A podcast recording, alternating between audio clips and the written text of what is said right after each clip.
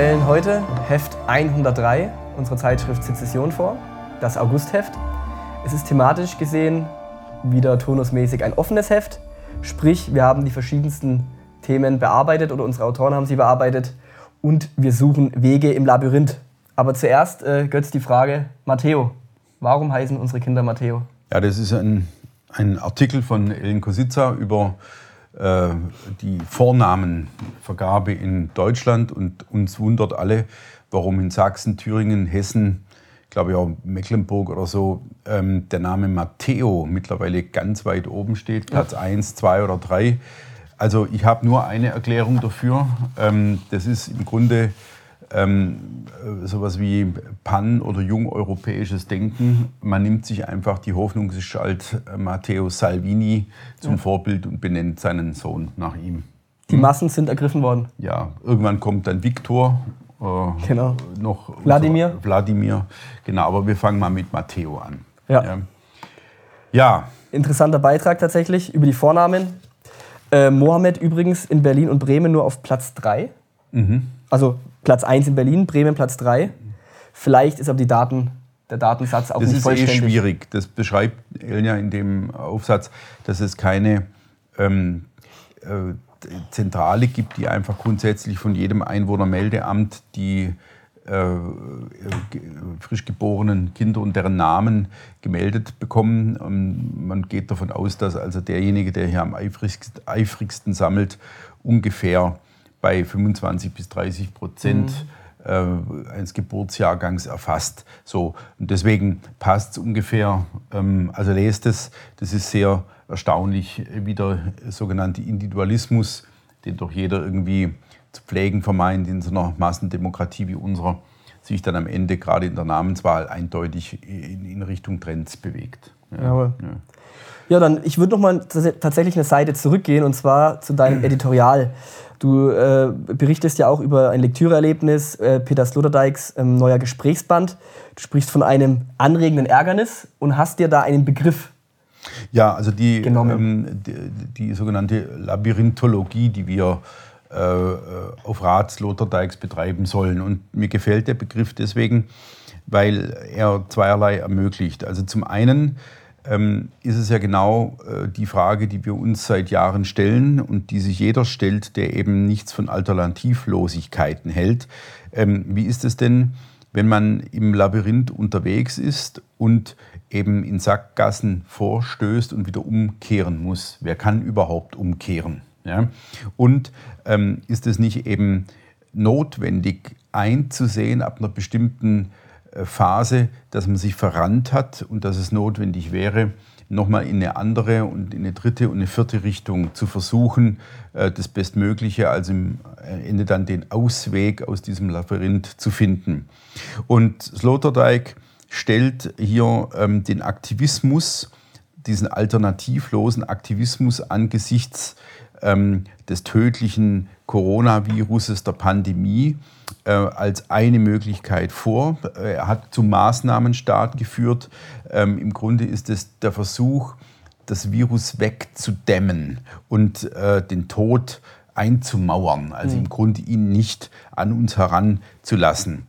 Ähm, und äh, das führt am Ende zu einem Getriebensein in der Sackgasse. Mhm. Also man kann gar nicht mehr anders, als eine Maßnahme auf die andere zu häufen und verliert dabei völlig aus dem Blick, dass es sich ähm, gerade im Labyrinth um ein falsches Verhalten handeln könnte. Die Alternative wäre nämlich die, nichts zu tun. Und zwar in dem Moment nichts mehr zu tun, in dem klar ist, dass es sich jetzt hier nicht um die schwarze Beulenpest handelt, die tatsächlich wahllos, jung und alt in hohen Prozentsätzen dahin rafft, ja. sondern dass es sich um eine Lungenkrankheit handelt oder um eine Viruserkrankung, die, äh, das haben wir alles hundertmal beschrieben, eben bestimmte Altersgruppe, und zwar die wirklich sehr alten, bestimmte Leute mit Vorerkrankungen und so weiter erwischen kann, ohne dass der Verlauf ähm, dramatisch tödlicher wäre als bei einer normalen Wintergrippe.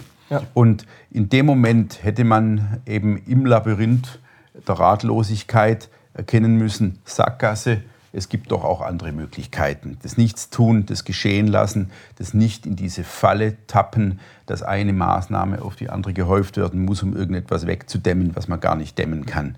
So, und ähm, die, die Art zu denken gefällt mir deswegen gut, weil sie doch auch eine Art zu denken widerspiegelt, die wir in der Sezession seit bald zwei Jahrzehnten betreiben. Mhm. Unsere Autoren, suchen so jeder auf seine eigene Art, mit seinem eigenen Ton, mit seinem eigenen Fokus nach Beschreibungsmöglichkeiten und Verhaltensmöglichkeiten innerhalb einer Welt, die uns immer so als chaotisch ähm, verkauft wird. Und dieses Chaotische soll auch irgendwie positiv sein. Ja? Ähm, dieses Vielgestaltige soll positiv sein. Ähm, und das hat doch eben etwas, wenn man von Staat aus denkt, von der Suche des Auswegs und des Wegs im Labyrinth zu tun. Ja. Jawohl. Haben wir auch in diesem Heft wieder verschiedene Zugänge, verschiedene Wege. Äh, kommen wir vielleicht dann direkt zur Debatte, ja, die also fortgesetzt wird. Das, da ist jetzt stark dein Feld. Äh, wir haben ja diese aufkeimende Debatte beim letzten Heft schon äh, beschrieben und angekündigt. Also es geht um die Frage mehr oder weniger Staat, Staatstreue, Abwendung vom Staat, Neubeschreibung des Staats. Auch die Frage nach der sozialen Frage, nach dem solidarischen Patriotismus oder doch eher nach der Stärkung des kleineren und mittleren Unternehmertums und so weiter und so fort. Äh, Sachen, die Sie auch gar nicht unbedingt widersprechen müssen. Wie sieht es wie sieht's da aus? Welche Artikel können wir nennen? Also ich würde anfangen mit Martin Lichtmess. Mhm. Der, er hat ja, das hattest du im letzten Video angekündigt, ähm, äh, gesucht nach einem Begriff, wie man Verhalten beschreiben könnte. Aktuell, wenn eben sozusagen nicht Libertäre, aber dennoch in der Situation konkret äh, in dieser einen Lageanalyse eben sich äh, bei bestimmten Aspekten libertär verhalten. Und er mhm. hat den Begriff dann Notfalllibertär. Dafür hat er sich jetzt entschieden. Ich glaube, er hatte auch Situationslibertär vorher überlegt, hat es dann verworfen nach einer gewissen Denkarbeit. Jetzt eben Notfalllibertär. Ähm, er beschreibt in diesem Beitrag auch eine Diskussion, die er zu Beginn der sogenannten Corona-Krise mit André Lichtschlag geführt hat, äh, online natürlich. Ähm, äh, ganz interessant, ähm, äh, geht da darauf ein, also wie André Lichtschlag, André Lichtschlag der Herausgeber der, der Eigentümlich Frei. Genau, der, der dieser urlibertären Genau, der führenden libertären Zeitschrift mhm. im deutschsprachigen mhm. Raum ähm, die sind aneinander geraten. Und was mir an dem Artikel gefällt, ähm, ich hatte am Anfang ein bisschen die Befürchtung, äh, dass, dass Martin da quasi dann abdriftet Richtung, Richtung äh, Lichtschlag, oder, aber er macht das eben nicht, sondern zeigt eben ganz genau, wo eben der Unterschied auch liegt zwischen einer grundlibertären Haltung, im, im, die man im Alltag hat und nicht nur jetzt wegen Corona äh, und eben einer situationsspezifischen Konstellation, in der man dann äh, gewisse äh, Denkweisen an den Tag legt, die aber eben gerade auch aus seiner rechten Verortung herrühren. Und mhm. Lichtmess beschreibt ja im Endeffekt auch ein bisschen idealtypisch, aber eben doch ähm, äh, äh, ähm, wegweisend die Trennung eben in ein eher linkes Denkgebäude, in ein libertäres und eben in sein rechtes. Und warum er aus, dem, aus der Not heraus ähm, im Endeffekt in der Situation, in der Lage, in der er lebt, äh, dann libertäre Erklärungsansätze nutzt. Mhm. Also leuchtet ein die Argumentation. Ja, auf jeden Fall. Also das ist ja so ähm, die Argumentation an sich, dass man so spät wie möglich beginnt, beim Staat unterzukriechen und äh, von ihm zu fordern, dass er das eigene Leben irgendwie äh, einrichtet und gestaltet und einem da so die, die große Sicherheit vermittelt, ähm, ist ja das eine. Also wir sind auch für ähm, Planungssicherheit äh, für den Normalbürger, dass er einfach in stabilen Verhältnissen äh, leben kann, sich entwickeln kann und, und wirklich auch äh, ohne diese tägliche Sorge ähm, in, einem, in einem guten Gefüge das gedeihen lassen kann, was er gedeihen lassen will. Ähm, auf der anderen Seite führt das Ganze eben zu, zu einer infantilen Haltung, ähm, die dann am Ende wirklich so ein, so ein Unterkriechen um jeden Preis ähm, beinhaltet. Und, und dieses Notfalllibertäre, also zu sagen, dieser Staat kann es nicht mehr sein, nicht so, wie er sich jetzt verhält, nicht so, wie er sich jetzt verrannt hat und wo er anscheinend nicht mehr umkehren kann.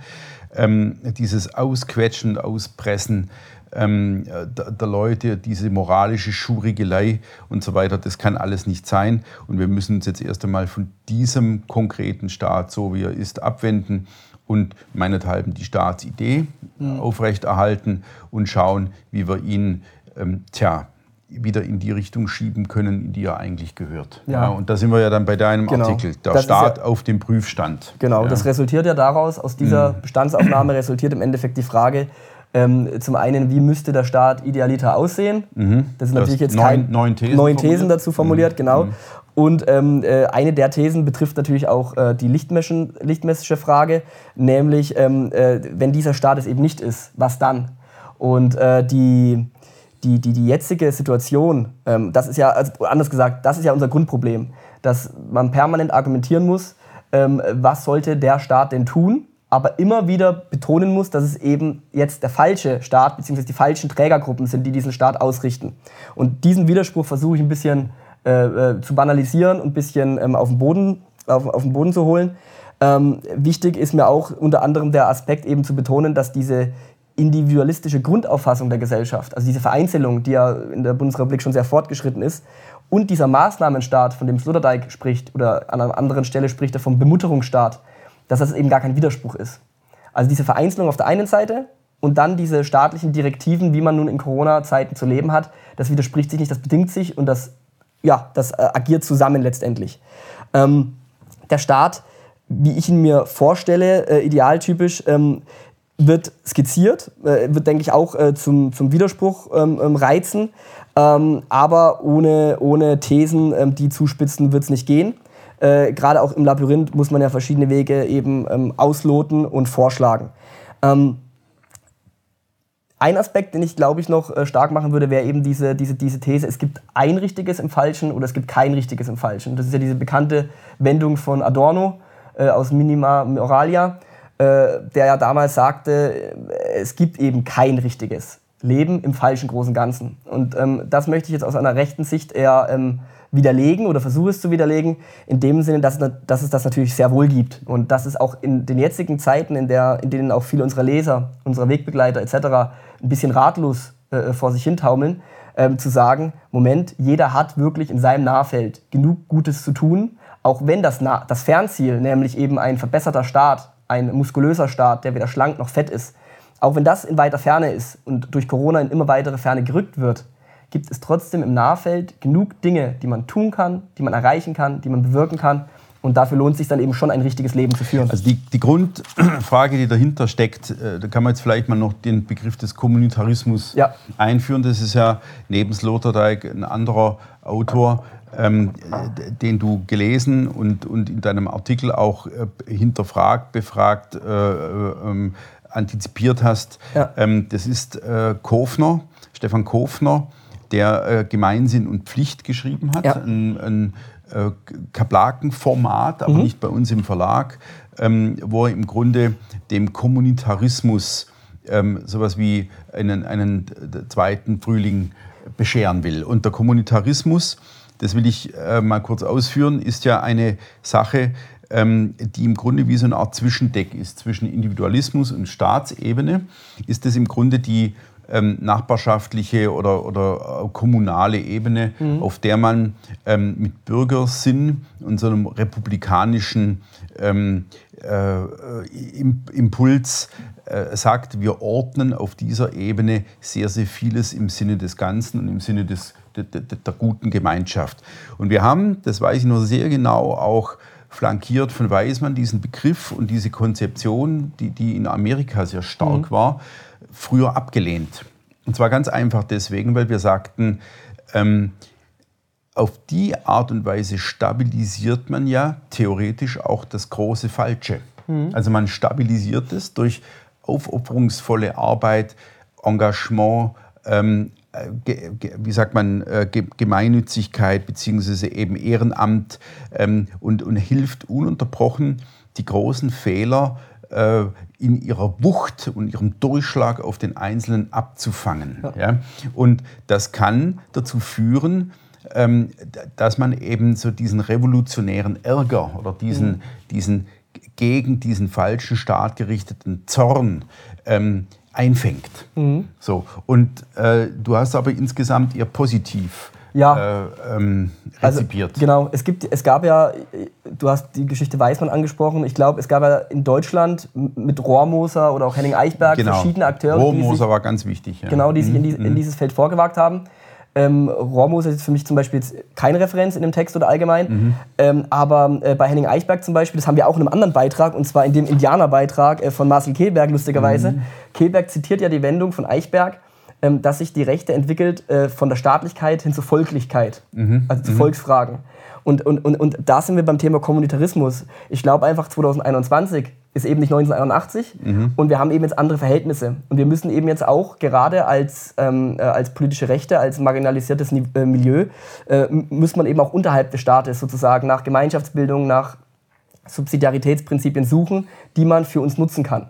Und äh, Eichberg hat, war vielleicht 40 Jahre zu früh. Dieser Drang inhaltlich, du hast es glaube ich Verabschiedung vom Staat auch genannt oder Abkehr, das passiert eben jetzt. Und ähm, diese, diese, diese, diese ja, kommunitaristische Grundtendenz, die ja Alain Benoit auch in Frankreich stark gemacht hat, die aber ursprünglich auch in den USA in einem in einer ganz anderen, äh, in einer ganz anderen Republik sozusagen ähm, äh, stark gemacht worden ist, die, die kommt jetzt zu uns und die hat bei uns jetzt auch ihren Platz. Also Kofner ist für mich, gerade auch wenn ich jetzt als, als solidarischer Patriot sozusagen argumentiere, ist Kofner irgendwo eine Art Kompromissangebot. Mhm. Also man, man sieht, man, ich habe das Buch äh, äh, skeptisch begonnen und war dann äh, sehr begeistert von diesem Buch Gemeinsen und Pflicht ähm, das ich wirklich jedem Leser ans Herz lege, weil es eben äh, Positionen, die es innerhalb der Rechten gibt, innerhalb der politischen Rechten, und ich gemeinde jetzt Kofner einfach mal ein, obwohl er sich vermutlich nicht als Rechten bezeichnen würde, aber er schafft es, Ausgleich zu schaffen. Und äh, wenn ich daran denke, wie dieser ja, Hader zwischen solidarischen Patrioten, zwischen Liberalkonservativen, zwischen ähm, Nationalkonservativen, was auch immer, ähm, die, diesen Hader ähm, kann er korrigieren oder zumindest eindämmen weil er Standpunkte äh, formuliert, die eigentlich den verschiedenen rechten Denkschulen einleuchten müssen als Konsensangebot. Ja, und zwar wirklich unter dem Aspekt, dass wir durch äh, 2015 und 17 und 2020, 2021 gegangen sind mhm. und eines, glaube ich, mittlerweile verstehen. Ähm, äh, der Angriff äh, darauf, den Staat zu reformieren, durch eine gute Oppositionspartei, durch eine gute Präsenz im metapolitischen Raum tatsächlich in die richtige Richtung zu drücken. Mhm. Also von, von Revolution spricht ja bei uns niemand. Es mhm. geht immer um im Grunde um, um Reformen ja, mhm. äh, und so weiter.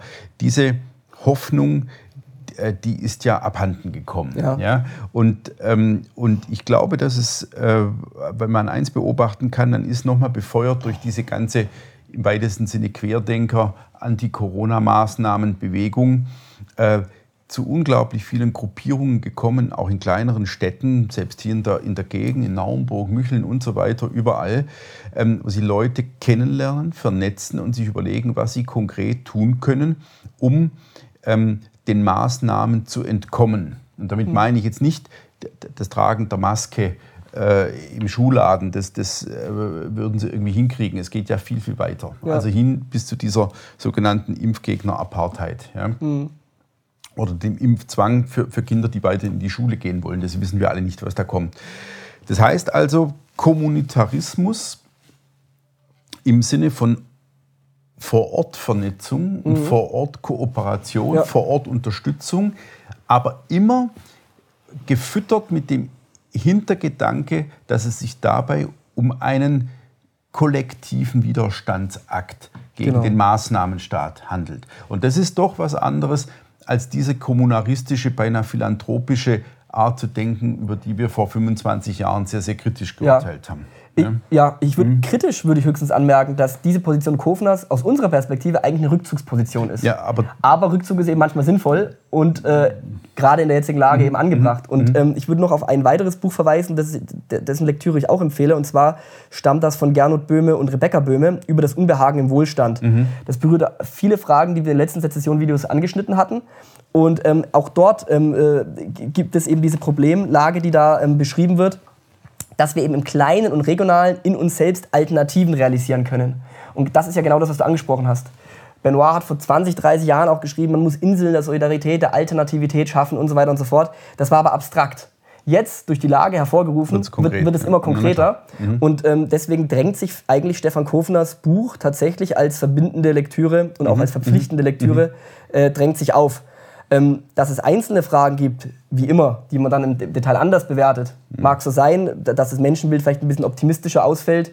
Ähm, das mag so sein, aber lohnt sich wirklich die Lektüre ja. und die Diskussion. Ne? Ja, wir gehen mal weiter zu den anderen drei Artikeln, die sich im weitesten Sinne mit diesem Komplex Debatte Sozialstaat, äh, weniger Staat, mehr Staat, äh, Notfall, Libertär, Kommunitarismus beschäftigen. Wir ja. haben auf der einen Seite, äh, gehen wir mal zum, zum Institutschef Erik Lehnert, der über Nietzsche äh, und Nietzsches Kritik am Staat ja. schreibt. Ja. Ähm, was wir beide ja sofort gesagt haben im, im Vorfeld unserer kleinen Präsentation hier, dass man auch am Begriff des Staates wieder mal mit Nietzsche gegen Nietzsche argumentieren kann. Ja. Also das ist ja auch etwas, was Lehnert in seinem Beitrag sofort äh, erwähnt, dass ja. das eben äh, unglaublich ähm, disparat ist, wie sich Nietzsche äh, in, in, einzelnen Schriften oder auch nur in kleinen Fetzen zum Staat für oder gegen ihn äußert. Ja. ja? Und das Zweite ist eben der historisch-zeitliche Aspekt. Ja, mhm. es ist eben ein Unterschied, ob ich 1880 oder 2020 über, über den Staat ja. nachdenke. Es war ein anderer Staat, es war eine andere Gesellschaft, es war ein anderer Raum, es waren weniger Menschen äh, auf einer größeren Fläche. Der Staat hatte andere Aufgaben, die Gesellschaft war nicht so komplex äh, äh wie heute.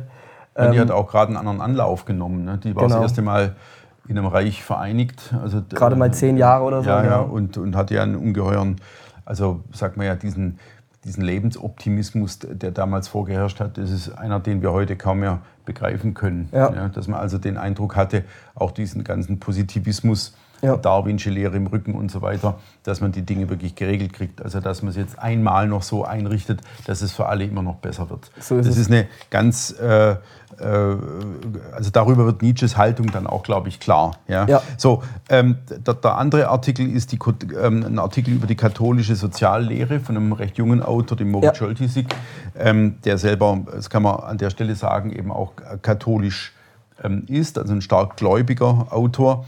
Und, ähm, und ich will da gleich noch mit dazu nehmen den Artikel von Simon Kiesling über das sogenannte äußere und innere Proletariat, ähm, das er anhand der Lektüre Toynbees ja. festmacht. Und zu beiden Artikeln kann man eigentlich sagen, also unbedingt lesen und danach mehr wissen. Das ist ja was ganz Entscheidendes. Das sind, das sind nicht Artikel, die dann mit so einem ganz klaren Urteil oder mit einer Wegweisung aufwarten, mhm. sondern die einfach etwas ähm, beschreiben und komprimiert darstellen, das zu wissen sich innerhalb unserer Debatte, innerhalb unseres Denkgebäudes wirklich lohnt. Absolut. Ja? Also bei ich habe bei Toynbee viel gelernt, ich habe bei Scholtisig viel gelernt. Ist so. Ja. Und äh, bei, bei Scholtisig würde ich noch zusätzlich ergänzen, äh, dass dieses Wort oder diese, dieser Terminus katholische Soziallehre ja oft so umherschwebt. Also der wird einfach mal verwendet. Ja, die katholische Soziallehre hat ja bereits auch den und jeden Ansatz gehabt, Subsidiarität, Gemeinwohl, Solidarität etc. Aber ähm, ich glaube, nicht nur bei mir ist es so, dass man dann oft, dass es, also, dass es damit auch aufhört. Also ähm, klar kennt man irgendwie die Enzyklika Quadrigesimo Anno, ähm, äh, man hat es schon mal gehört, man hat es mal gelesen, aber dieser Beitrag von Scholtisig ist wie eine Art grundsolide Einführung in dieses Denkgebäude der mhm. katholischen Soziallehre. Und das ist eben diese Wissensvermittlung, die jetzt nicht polarisiert, die nicht zuspitzt, sondern die eben wirklich im klassischen Sinne Bildung und Wissen vermittelt. Die halt auch eins tut, er fragt natürlich nach der außerhalb des Menschen liegenden Rückbindung. Also mhm. warum sollen wir uns überhaupt ja. solidarisch so verhalten, wie wir uns äh, im besten Falle verhalten ja. innerhalb einer Gemeinschaft. Und äh, das ist bei ihm ganz klar also nicht bei ihm, sondern geschildert eben diese Rückbindung ja. ähm, an eine Hierarchie, die außerhalb äh, der, menschlichen Machbarkeit liegt, also eben äh, von Gott an äh, durchdekliniert. Und ähm, das ist natürlich sofort der begrenzende Faktor. Ja. Ja. Auf der anderen Seite ist es eben eine Rückbindung und sie fragt äh, zu Recht äh, danach, ähm, wenn nun alles menschengemacht wäre, wo, wo kommt dann die Verbindlichkeit her? Ja. Also die Ratio kann es nicht sein, andere Realtranszendenzen sind in totalen Katastrophen gescheitert. Also ähm, ist es nicht doch eben äh, Gott. Mhm. So. In, in, in, dieses Horn bläst ja auch Thomas Haverka in den Heft. Genau, ich will jetzt genau sofort überwechseln, eigentlich dann auf diese beiden Artikel, die, die dem äh, Anschluss finden können. Das ist zum einen von Thomas Wawelka, dem ehemaligen evangelischen Pfarrer, ein Artikel über Staat und Leib mhm. ähm, aus theologischer Sicht, wo er wiederum sehr wissenswert über die Lehre des sogenannten Doketismus ähm, ausführt. Also diese Frage, ähm, ob ähm, Jesus überhaupt tatsächlich ähm, Leib Gottes ist, also von Gott abstammt, Dreieinigkeit, überhaupt äh, ein, ein, ein Fleisch gewordener Gott ist. Ja. Und ähm, so sehr, sehr interessant, weil es um diese wichtige Frage der, der Obrigkeitsunterwerfung geht. Also mhm. Also ist Obrigkeit nicht per se etwas, das der Christ anzuerkennen hat. Mhm. Ja, so. Und dann haben wir auf der anderen Seite Caroline Sommerfeld, die sich ja in diesem Thema der Verwundbarkeit mhm. und überhaupt diesem Ausgesetztsein äh, dem, was uns widerfährt, immer stärker und immer tiefer hineinbohrt. Mhm. Und Ihr Artikel über die Verwundbarkeit ähm, kann man im, im Grunde dann in, in, diesem, in dieser Schlussfolgerung zusammenfassen. Äh, man muss das irdische Heilsversprechen zurückweisen, mhm. um nicht verfügbar zu sein. Wer das Heil auf Erden sucht, ähm, ist verfügbar für Maßnahmen. Mhm. Ja, und ist derjenige, der ähm, am Ende sich dann doch einfügt in das, äh, worin wir uns alle irgendwie einfügen sollen. Mhm. Ja. Das wird schon sehr speziell. Ja.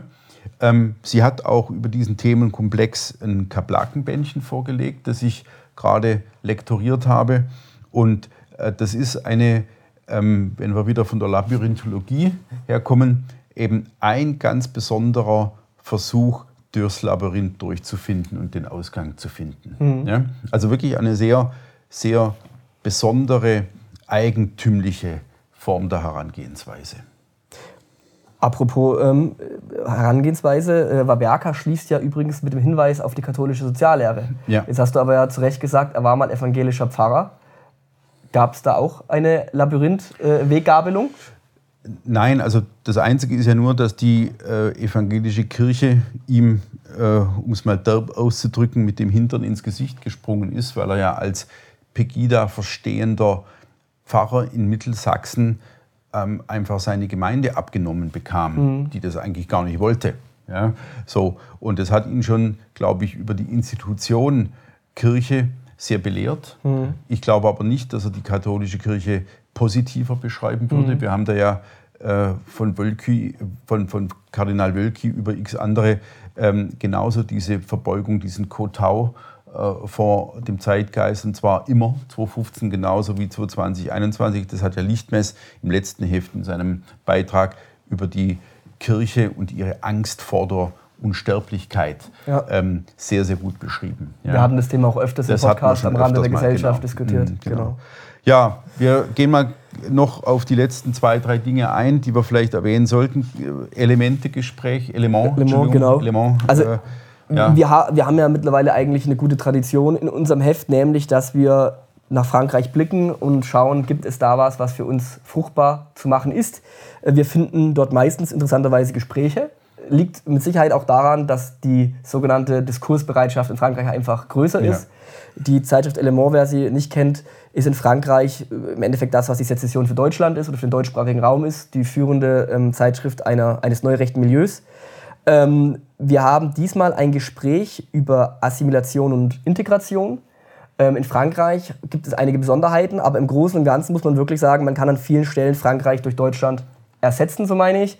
Ähm, eine Stelle, die mir extrem gut gefallen hat, ist, als es, also wir haben wieder einen Linksliberalen eher, der dort diskutiert mit einem ja, Neurechten.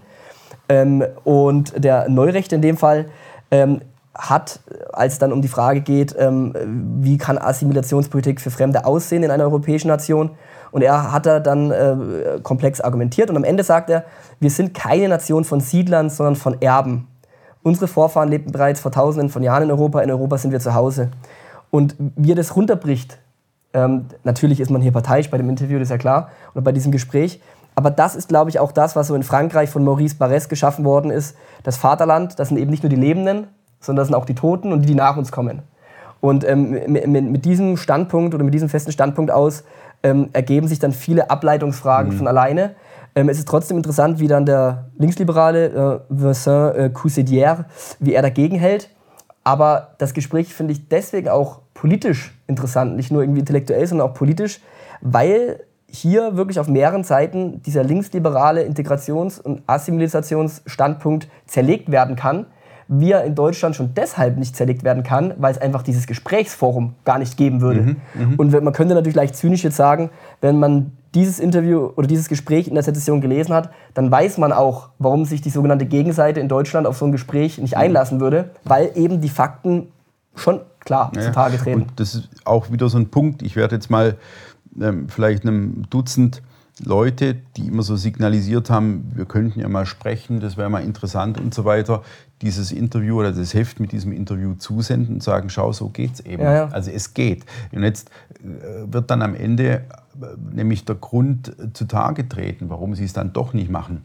Weil eben die Cancel Culture, also diese, diese Verhinderungskultur, in Deutschland viel stärker ausgeprägt ist ja. als in Frankreich. Also wer hier mit uns ein Gespräch auf diesem Niveau in dieser Zeitschrift führen würde, müsste sich an seiner Universität oder seinem Arbeitsplatz deswegen rechtfertigen, weil er angegriffen würde ja. durch Gruppen, die nichts anderes tun, also Amadeus Stiftung und so weiter, die nichts anderes tun, als zu schauen, wer hat die rote Linie übertreten. Genau. Also das ist eine, diese Gesprächsverhinderung, ähm, die wird äh, kenntlicher, deutlicher, wenn man hier eben mal so ein Gespräch sieht, ja. ähm, das wirklich ein echter Disput ist. Ja, ja. ja wir kommen äh, ganz kurz noch auf ähm, das Format Was macht eigentlich? Mhm. Das ist jetzt das zweite Heft, in dem wir auf vier Seiten über vier Personen ganz kurz äh, auf einer Seite sprechen, was macht eigentlich Paul Rehacek, dem man ähm, in seiner Wohnung äh, dem die Antifa in seiner Wohnung als Polizisten verkleidet die Fußgelenke zertrümmert hat. Ja. Was macht eigentlich Janisch, der äh, große äh, Verschwörungsprediger, der das auch zu einer Art Geschäftsmodell gemacht hat und so weiter und so fort. Eine Rubrik, die seit wir sie eingeführt haben im Aprilheft sofort äh, sich großer Beliebtheit äh, mhm. freut und die werden wir in jedem offenen Heft auch wieder pflegen. Ja? ja Dann gut. haben wir die Rezensionen. Rezensionen, ja. Da mhm. kann man vielleicht kurz eingehen auf das Buch äh, von Kies Gessen. Das wird vorgestellt oder besprochen von Ellen Kositzer. Ähm, auch eine kleine Empfehlung im Kanal Schnellroder gibt es dazu ja auch das ähm, literarische Trio an dem du ja teilgenommen hast. An dem ich hast, teilnehmen Mal durfte. Mit Dagen und Susanne Dagen sowieso. Am Tag genau. der offenen Tür. Ja. Richtig. Genau. Also es und weitere Romane, Bücher, ja, Sachbücher, Fachbücher. Rezensionenteil, das kann man jedes Mal kurz dazu sagen, ist ja, äh, das haben unsere Umfragen und auch Rückmeldungen immer ergeben, einer der Teile der Sezession, der gleich immer zu Anfang genau. gelesen wird. Also die Leute schauen immer gleich mal nach, was gibt es denn so an interessanter Literatur. Genau, äh, mache ich selbst ja auch so. Genau. Äh, ja. Dann noch zum Bildteil vielleicht abschließend. Ja. Na, nach dem Tag der offenen Türen Schnellroder wurde ja online wie offline extrem viel diskutiert über die Frage 1941, Überfall, Barbarossa etc. Ähm, jetzt äh, ist der Bildteil diesmal auch weltkriegslastig, sage ich jetzt mal. Daneben ist abgedruckt, ähm, sind, sind, abgedruckt äh, Auszüge aus dem Kriegstagebuch ähm, Von des Jochen Schriftstellers Jochen Klepper, ja, genau. bekannt durch den Roman Der Vater. Ja. Ähm, und man sieht die Ankündigung für eine neue Antaios-Reihe. Ja. Was hat es damit auf also, sich? Also wir haben eine neue An Reihe aufgesattelt, die heißt Meander, also Antaios mhm. Meander. Und ähm, die, die, die, wird sehr wertvoll ausgestattet erscheinen. Band 1 ist eben das Kriegstagebuch 1941 aus der Feder Jochen Kleppers. Das ist eine Idee, die mir kam, ähm, weil wir ja über Jochen Klepper eine unserer Literatursendungen gemacht haben, mhm. Dr. Äh, Lehnert und ich. So, und ähm, und wir haben einen ganz kleinen Auszug aus diesem Kriegstagebuch abgedruckt. Und diese Reihe Meander, ähm, die wird eben äh, in, in, in, Auflage von 600 pro Buch gedruckt, mhm. zu einem relativ ordentlichen Preis abgegeben, weil sie auch sehr wertvoll ausgestattet ist. Ähm, mehr erfährt man auf unserer Internetseite. Und das ist wirklich mal wieder so ein äh, verlegerisches Projekt, das mir selbst große Freude bereitet, ähm, wo wir wirklich meandernd ähm, ganz unterschiedliche Autoren und Texte präsentieren werden. Also Aber Projekt auch für es Liebhaber. ist etwas für Sammler, Liebhaber, die eben wirklich so im Grunde herzstückartig äh, den Verlag äh, ja, lesen und, und sich an unseren Publikationen freuen. Ja, und wir haben mit Sloterdijk begonnen wir enden auch mit Sloterdijk. Ja, ein wunderbares Zitat. Ähm, gezielt jetzt auf die, von uns natürlich gezielt auf die ähm, Bundestagswahl. Er schreibt, Laschet ist zu klein, alle anderen haben auch irgendwelche Formatfehler. So ist Benedikt, das wohl. Die 103, abonnieren, Einzelheft kaufen, lesen, schönes Heft, Sommerheft und ja, dann sind wir am Ende unserer Vorstellung angekommen.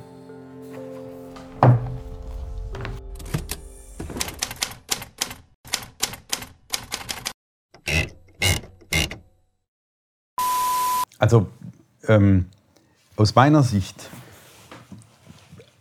ist die Debatte ja gar keine richtige Debatte, hm. die wir führen. Das Warum? ist ja, ich fand, ich dachte eigentlich in dem Heft fliegen mal die Fetzen. Hm. Ja? Und das ist überhaupt nicht passiert. Naja, weil dann also gleich. Du hast was eingesehen, Lichtes hat was eingesehen. Naja, was heißt sind alle meiner Meinung, also haben alle recht. Das ist irre. Ja, aber gut, wenn du, mhm. wenn du mit Abmahnungen äh, hantierst bei Widerspruch, was will ich dann noch tun? Das ist halt äh, ja? die Macht des, äh, wie sagt man da? Die Hierarchie der Opfer auf einem anderen Standpunkt ja, gebracht. Vielleicht so, ja? genau. Nein, also ich weiß nicht. Ich, ich hätte ich hätt eigentlich gedacht, dass du sozusagen hinschmeißt ja, und sagst so, Freunde, also entweder ihr folgt mir oder ihr werdet libertär. Ja? Na gut, Ex, Ex oder Ich versuche mit diesem Beitrag nur noch zu retten, was zu retten ist. Ihr seid ja nicht nur Notfalllibertär, ihr seid ja schon bald schon Verhaltenslibertär. Also nicht du, aber andere.